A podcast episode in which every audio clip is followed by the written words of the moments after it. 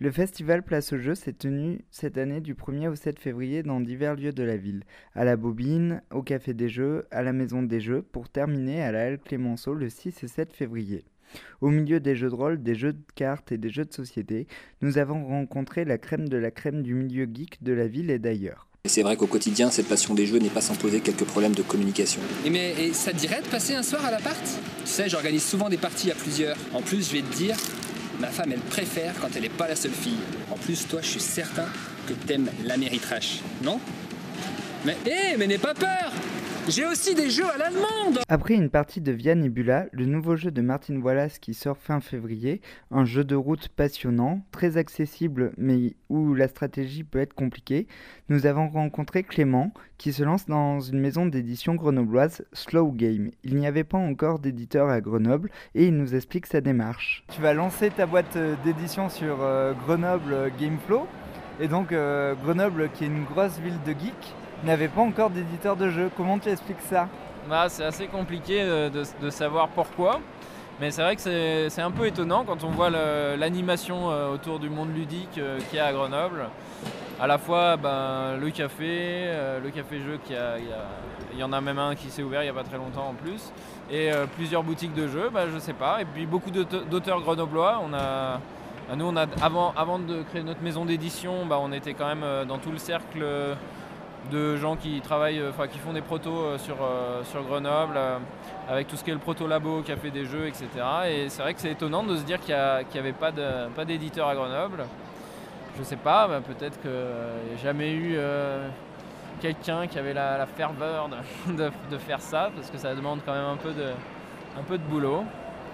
Non, j'ai du mal à trouver une explication rationnelle, mais voilà.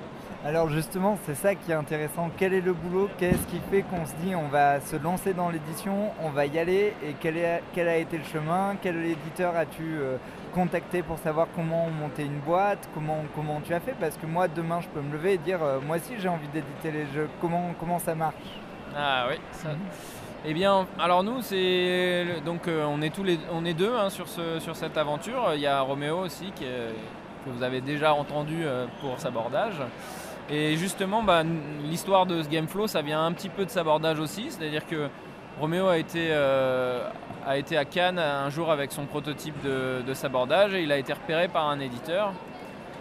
Et euh, suite à ça, euh, bah, voilà, il, est rentré dans le monde, le monde du, jeu, du jeu de société professionnelle. Il a, il a commencé à voir bah, comment ça se passait.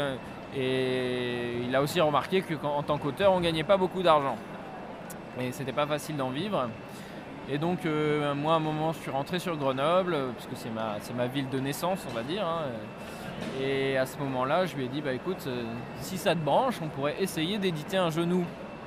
Et petit à petit on est un petit peu rentré, on est rentré dans le jeu on va dire en se disant ok bah plutôt qu'éditer juste un jeu comme ça, bah, on va peut-être monter notre boîte d'édition, essayer de voir à plus long terme pour éditer plusieurs jeux et voilà, on a, eu la chance d'être épaulé par, euh, par qui est donc la, société qui, édite le premier jeu de Roméo, qui sont à, à, Paris. Et voilà, en rencontrant des gens, eux, ils nous ont permis de rencontrer beaucoup de monde du milieu. Et c'est vrai que suite à ça, bah, c'est quand même beaucoup plus facile. Mais euh, vous avez des bureaux où vous travaillez à la maison, c'est le soir, après ton vrai travail entre guillemets, parce que pour l'instant, euh, Chimère qui va bientôt sortir euh, n'est qu'à l'état de prototype presque fini, mais quand même quoi, comment ça se passe? Est-ce que tu as un local où tu travailles Alors nous on a, on a placé notre, nos locaux ou notre siège chez Roméo. Et sinon, on bosse chacun de notre côté euh, dans, notre, dans nos maisons. Et puis sinon, on va, on va à des soirées, on, se fait des déplacements. On n'a pas de local. Euh, ça a été. Euh, on n'a pas non plus d'autres boulots. Donc on a choisi aussi. Moi, je, moi, je bossais avant à Paris en, en, informatique, dans les jeux vidéo. Et voilà, à un moment, j'en ai eu marre. Et à ce moment-là, je me suis dit, je rentre à Grenoble et on se met là-dedans à fond. Donc voilà, ça fait un an et demi à peu près. Euh, même plus maintenant. deux ans que je suis revenu à Grenoble et, voilà, ça fait deux ans qu'on bosse là-dessus. J'avais du chômage, un peu de RSA aussi après. Et, voilà, après, on a, on a la chance de pouvoir euh, rentrer dans cette aventure et, espérer euh, récupérer un peu d'argent a, a posteriori, mais pour l'instant on n'a pas d'autre boulot. Et euh, qu'est-ce que tu penses de la porosité qu'il y a entre le jeu vidéo et euh, le jeu de société en ce moment avec des jeux comme Looney Quest ou Time Story ou euh, The Cascade Kimberl, enfin tu vois le shoot'em up chez Philosophia, j'arrive jamais à dire le titre. Qu'est-ce que tu penses de cette porosité là entre jeux vidéo et oui et entre jeux vidéo et jeux de société? Bah, clairement le, jeu vidéo a, vraiment explosé dans les années voilà, dans les années qui viennent de s'écouler, dans les dix dernières années. Et forcément, dès qu'il y a des mécaniques ludiques, euh, euh, elles ont d'abord été peut-être plus innovantes dans le, jeu dans le jeu vidéo et maintenant ça transparaît dans le jeu de société. surtout qu'en ce moment on voit vraiment un, nouveau souffle dans le jeu de société avec euh, une augmentation énorme du nombre de personnes, du nombre de jeux qui sortent. Et voilà, on voit aussi que beaucoup de gens reviennent du jeu vidéo. C'est-à-dire que des gens qui ont beaucoup joué et, au jeu vidéo se disent au bout d'un moment, bah voilà, je, peut-être j'ai fait le tour ou peut-être j'ai envie de trouver autre chose. Et là, je le trouve dans les jeux de société parce qu'il y a plus de convivialité, parce qu'on travaille, parce que voilà, on rencontre des gens, on est autour d'une table tous ensemble. Mais quand même, le jeu vidéo apporte euh, plein d'idées de mécanique ludique. Et moi, je comprends, enfin, c'est tout à fait normal de s'en inspirer et de, bah voilà, les choses qui marchent bien en jeu vidéo peuvent bien marcher aussi en jeu de société. Et surtout, ce qui est marrant, c'est que certaines mécaniques qui sont proches euh, dans le jeu vidéo et dans le jeu de société n'ont pas du tout le même euh, ressenti, on va dire, euh, chez les gens. On n'a pas les mêmes sentiments quand on joue, pourtant la mécanique est proche, et ça c'est intéressant. Et enfin, pour finir, est-ce que tu peux nous présenter Chimère, le jeu que vous allez sortir au mois de juin, euh, qui a l'air très intéressant? Bien sûr, il n'y a pas de souci. Donc Chimère, c'est notre premier jeu, il va sortir donc au mois de juin. C'est un jeu familial pour 2 à 5 personnes. Et c'est un jeu dans lequel les, les joueurs vont tous incarner des magiciens à la cour d'un roi. Euh, et ce roi a décidé de se créer une nouvelle mascotte et il va les embarquer dans, un grand tournoi de magie où il va falloir créer des chimères et les faire s'affronter dans des combats et dans des concours. En gros, une chimère, c'est quoi? Bah, C'est le mélange de trois animaux réels qui font une, créature fabuleuse, comme un camanrier qui va être un mélange entre un, caméléon, euh, une plante carnivore et un destrier, par exemple. Et donc voilà, ça, crée des, créatures à la fois visuellement très marrantes, euh, très parfois un peu dégueulasses. Euh, et puis, puis voilà, bon, c'est un jeu vraiment familial euh, qu'on peut, peut jouer avec un peu n'importe qui. Il suffit d'une demi-heure et, voilà. Et quel sera le format de la boîte? Alors on est sur une boîte 20 par 20. 20 cm par 20 cm, avec 5, 5 cm, 6 cm d'épaisseur à peu près. Ça va être une boîte assez lourde par contre, puisqu'il y a beaucoup de tuiles à l'intérieur. Donc euh, voilà, pour 25 euros, il va y avoir beaucoup de, poids. Bon bah super, merci beaucoup Clément et puis bon courage pour la suite. Euh, et vous avez d'autres projets de jeux? Vous avez déjà reçu des protos? Ou vu dans la protozone du Café des Jeux des, choses qui vous intéressent d'éditer? Alors nous pour l'instant on se focalise beaucoup sur nos jeux à nous, sur les jeux que Roméo particulièrement, euh, qui est plutôt responsable de la partie développement de nouveaux jeux, euh, bah, s'occupe. Il a, le prochain s'appellerait peut-être Sbire. Voilà, on est en train de travailler dessus. Mais euh, on reste bien à l'affût aussi des, protos que d'autres auteurs euh, auraient pu proposer. C'est vrai que vu qu'à Grenoble, on a quand même un gros vivier, un grand pool d'auteurs, c'est assez intéressant à la fois pour avoir des nouvelles idées, à la fois pour, pour faire évoluer les nôtres, faire évoluer les leurs. Et puis potentiellement, s'il y a vraiment quelque chose qui nous plaît, on n'hésitera pas à aller, à aller demander si ces gens sont prêts à travailler avec nous. Ce serait avec plaisir en tout cas. Bon, ben merci beaucoup Clément, à bientôt en juin pour la sortie du jeu. J'aurai ta peau, tous les coups bas sont permis. Papa, c'est pas grave si je te dis que je suis socialiste alors que j'étais au Front National au premier tour. Au contraire, si ça t'aide à gagner. oh mince, j'ai besoin de 100 millions Eh bien, tu n'as qu'à prendre une carte magouille et puiser dans les caisses de l'État. Super Eh, papa, tu triches Oui, mais j'ai le droit. oh mince, c'est pas juste, je me retrouve avec le Parti communiste. En famille, pour initier vos enfants à la vie politique, j'aurai ta peau. Après une partie de Zombicide, un jeu de figurines pour ados à la mécanique débile, on jette des dés, on se déplace, on tue des zombies, on tire une carte pour faire arriver de nouveaux zombies, mais à l'ambiance complètement immersive, nous avons rencontré Nathan de l'association Rêve de Jeu qui organise des colonies de vacances ludiques. Tu tiens le stand de Rêve, Rêve de Jeu. Est-ce que tu peux nous présenter cette association? Alors c'est une association qui, fait des séjours de vacances depuis 30-35 ans euh, qui pratiquent euh, la chose ludique sous plusieurs formes aussi. Alors en plus des, des séjours de vacances euh, pour adolescents, il y a eu des séjours pour plus petits qui vont reprendre, des séjours adultes et un peu de formation pour tout ce qui est de l'animation ludique. Et euh, alors concrètement, comment ça se présente? Moi je suis enfant, j'ai envie d'aller à Rêve de jeu, mais je ne suis pas du tout joueur. Est-ce que c'est possible ou est-ce que vos camps ne s'adressent qu'à un public d'enfants de geeks? Non, pas du tout. Ça consiste à amener les enfants vers le jeu. Il y a des enfants qui n'y viennent pas forcément euh, non plus toujours de leur plein gré parce qu'on leur dit de choisir euh, un séjour dans un catalogue. Ils viennent. Après, il va y avoir un certain nombre de choses qu'on va apprendre à rêve de jeu, comme le fair play, comme euh, apprendre à perdre, apprendre à gagner, tout un tas de choses comme ça, euh, apprendre à jouer des rôles. Et ça, suit une progression, c'est-à-dire qu'à rêve de jeu, il va y avoir des enfants qui sont déjà là, des adolescents qui sont déjà là depuis plusieurs années, et aussi bah, des personnes qui arrivent, qui restent qu'un an, qui vont être des passagers, ou bien euh, qui arrivent et puis qui adhèrent et qui vont revenir, revenir, revenir. Il y a un petit peu de tout. On tolère tout à fait euh, des gens qui peuvent avoir des intérêts différents. Après, effectivement, les enfants seront là, les adolescents seront là pour jouer et pas forcément, il ne va pas y avoir de, de, parties de kayak ou de piscine. Voilà. Et euh, concrètement, euh, je suppose que vous êtes ouvert aux jeux vidéo, aux GN grandeur nature, aux jeux de cartes, aux jeux de société moderne. Mais comment s'organise une semaine? Comment est pro- programmée une semaine? C'est jeux de société le matin, jeux de rôle l'après-midi et, euh, et jeux vidéo à la veillée. Comment vous faites le programme d'activité? Est-ce qu'au début de la semaine, vous jouez à un jeu de cartes euh, classique comme ce qui prend et à la fin de la semaine, vous finissez par faire un agricola? Comment ça se passe en fait? Alors il y a une progression qui est pensée sur l'ensemble du séjour, et puis après il y a des temps forts.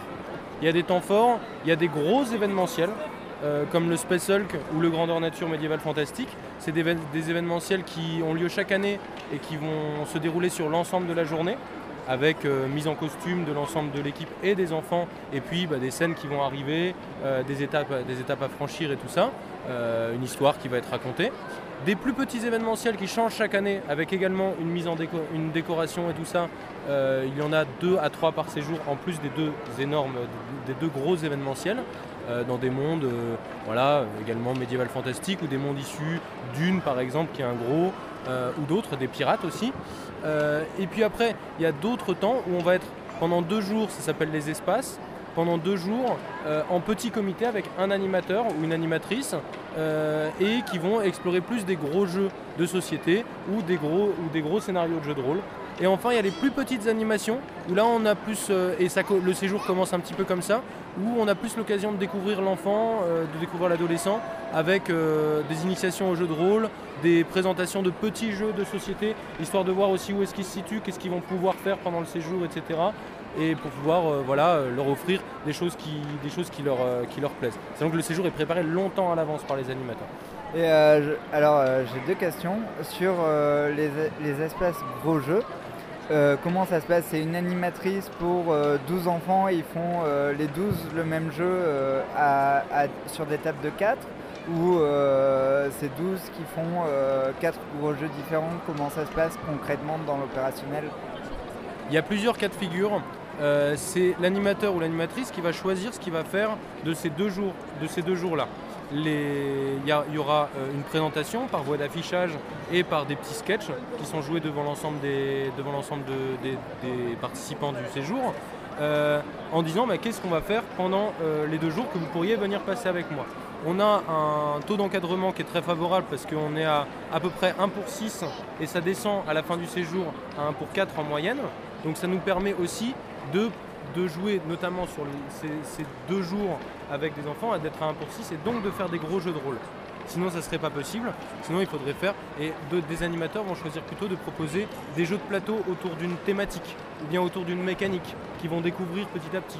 Et puis on peut mettre un petit peu de cinéma aussi dans tout ça. On peut mélanger, pendant les deux jours on a la possibilité de faire beaucoup de choses. Donc ça va être aux enfants de choisir les choses qui leur plaisent le plus par rapport à ce qui leur a été proposé par l'équipe d'animation. D'accord. Et vous organisez aussi des séjours ou des stages euh, pour les adultes? Alors ça pourrait reprendre, mais suite à une baisse d'activité il y a quelques années, euh, Rêve de jeu a dû arrêter euh, par manque de personnel aussi, pour pouvoir, euh, par manque de moyens pour dégager des salaires, a dû laisser de côté la- l'activité formation et les séjours adultes.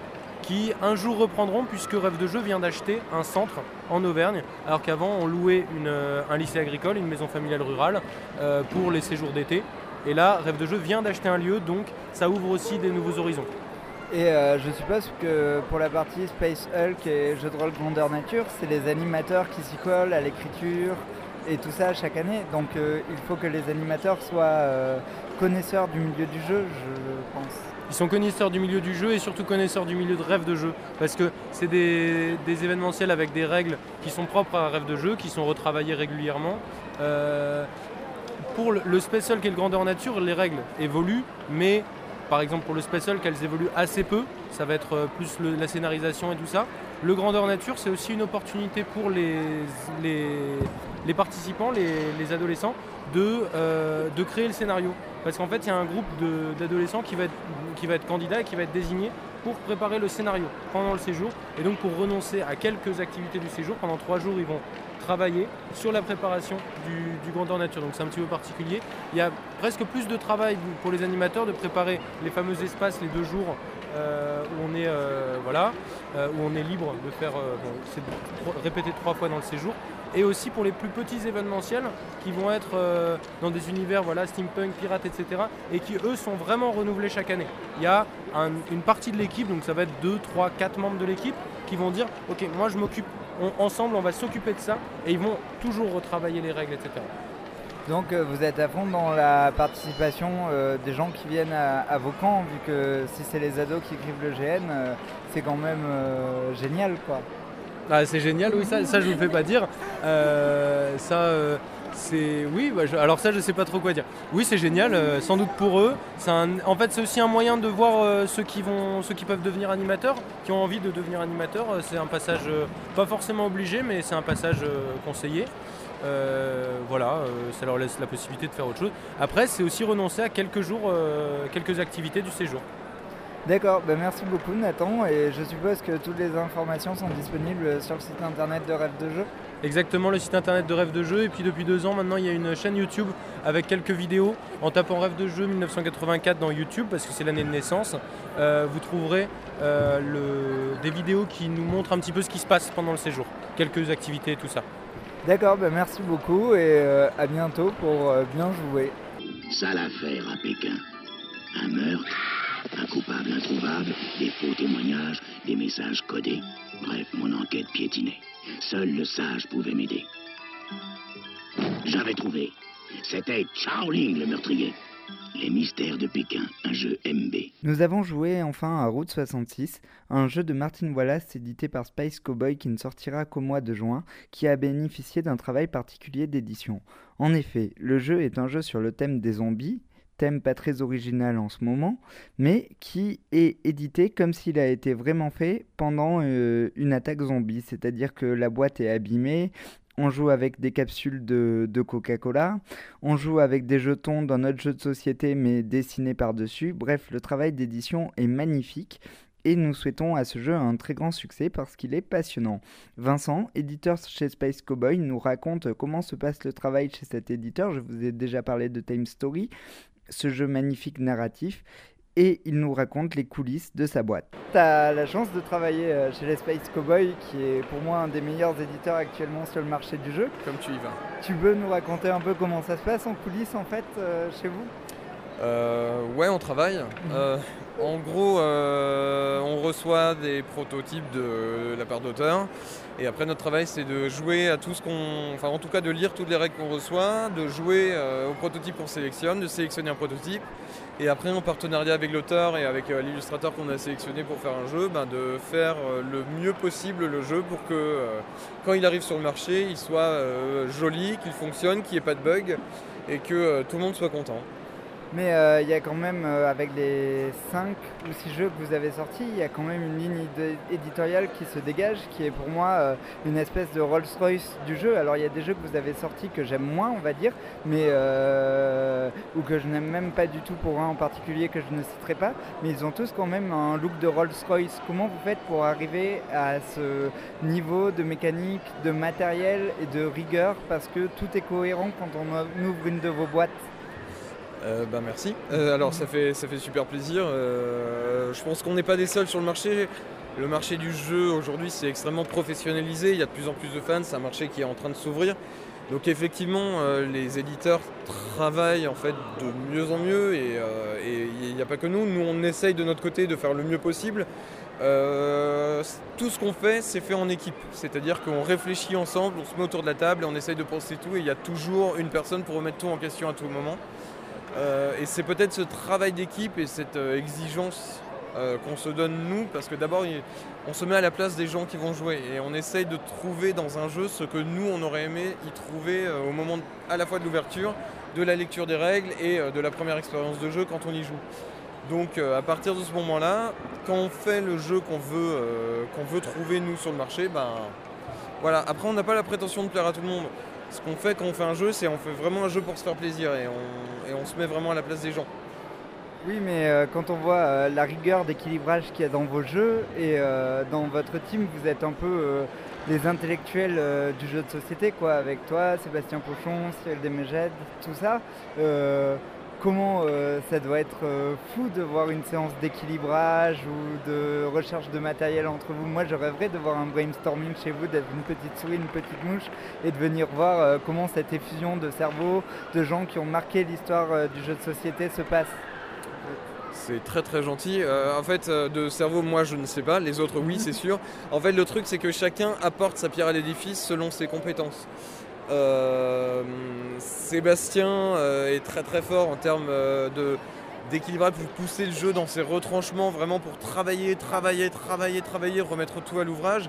Cyril, lui, va apporter vraiment l'étincelle, l'énergie créatrice en termes de mécanisme de jeu. Il va trouver très vite les twists et les choses qui vont changer. Croc, de son côté, lui, va sublimer l'ensemble et va apporter le truc jusqu'au bout.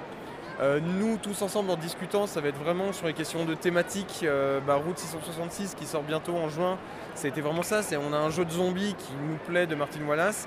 On travaille avec l'auteur pour améliorer les choses, pour faire en sorte qu'il soit euh, mécaniquement parfait. Et après, on se dit, ben, en termes de jeu, comment est-ce qu'il peut être original? Donc, euh, bah, tiens, si on faisait un vieux jeu des années 60, sauf qu'on va faire comme s'il avait été complètement pourri dans une cave et on va récupérer le matos, on va le triturer dans tous les sens pour apporter vraiment une dose euh, originale et quelque chose bah, voilà, de, de plus par rapport à ce qui aurait pu se faire. Et ça, c'est vraiment euh, une ébullition euh, ensemble pendant des, des- heures et des heures de discussion. Alors parfois c'est énervant, parce que parfois bah, on va tous on va tous s'engueuler, mais parfois ça va marcher. Et euh, donc, euh, oui, vous, entre vous, euh, vous devez pousser les jeux hyper loin autour de la table.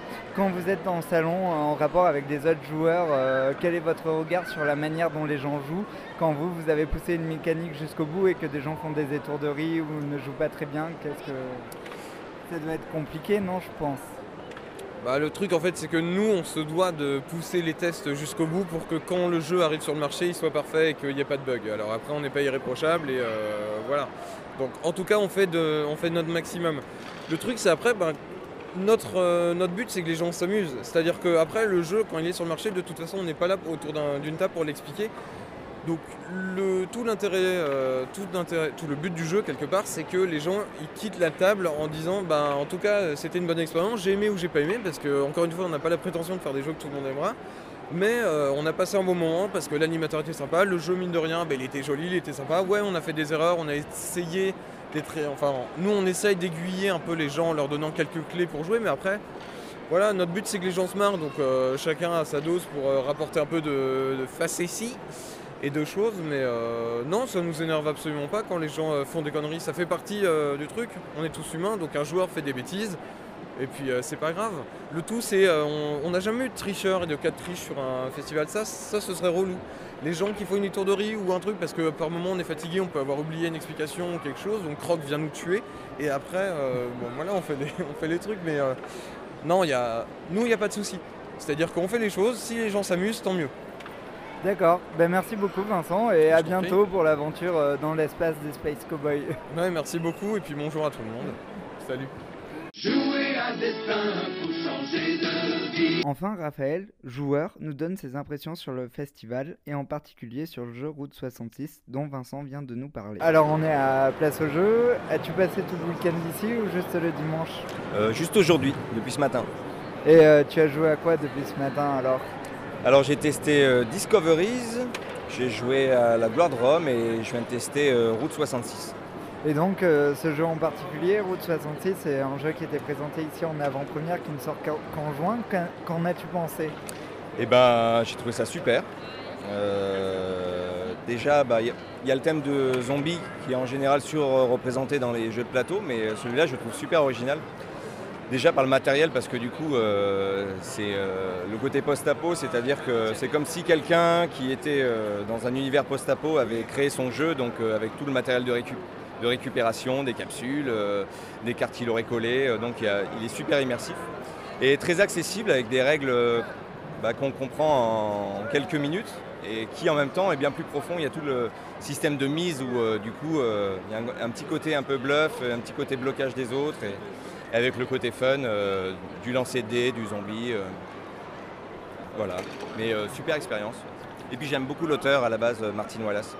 Et euh, qu'est-ce que tu penses du fait que Martin Wallace euh, s'oriente euh, depuis le Disque Monde vers des jeux plus grand public? Est-ce que tu trouves qu'il a euh, gardé euh, la rigueur qu'il avait à l'époque de Steam ou de Brass ou tu trouves que ça a changé quelque chose? euh, le fait qu'il fasse des jeux plus légers Alors, de, en Steam et Brass, je connais pas, mais par exemple, pour avoir, pour avoir vu Acroft Snow, euh, qui bon, bah, sont des jeux euh, techniques, puis bon, c'est un auteur, souvent, euh, soit on adore, soit on déteste. Donc c'est vrai qu'on va dire que les, fans sont un peu déçus ces dernières années euh, du côté un peu plus light de, de ces jeux. Moi, euh, j'ai pas, j'ai pas trop testé ces derniers, donc euh, j'avoue que celui-là, j'aime bien.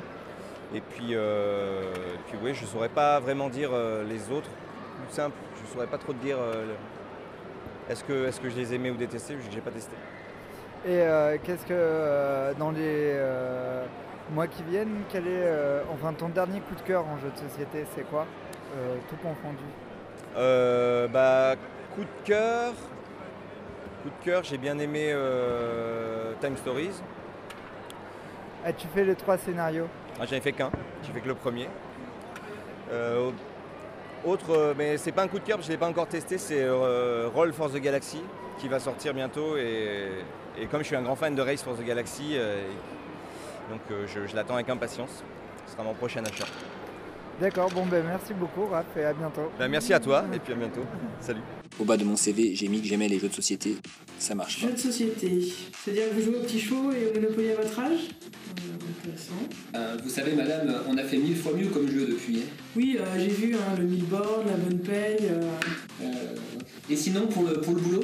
Bah, écoutez, je crois que vous reviendrez quand vous aurez fini de grandir. Place au jeu était cette année une édition riche et dynamique. On pouvait jouer à tout ce qu'on voulait. Les animateurs étaient là, à notre disposition, à nous expliquer les règles de manière claire, précise et couraient de table en table. C'était une édition euh, très intéressante. Donc on vous souhaite une bonne année de jeu en attendant l'année prochaine. Le Cluedo, chose prévisible, a déclenché tout un procès. Tu m'as trouvé bien insensible à l'atmosphère de crime anglais. Si tu ne peux même pas apprécier les ambiances d'Agatha Christie, déjà annuler les vacances à Glastonbury. Et j'ai déposé avant-hier une plainte contre les jeux par cœur.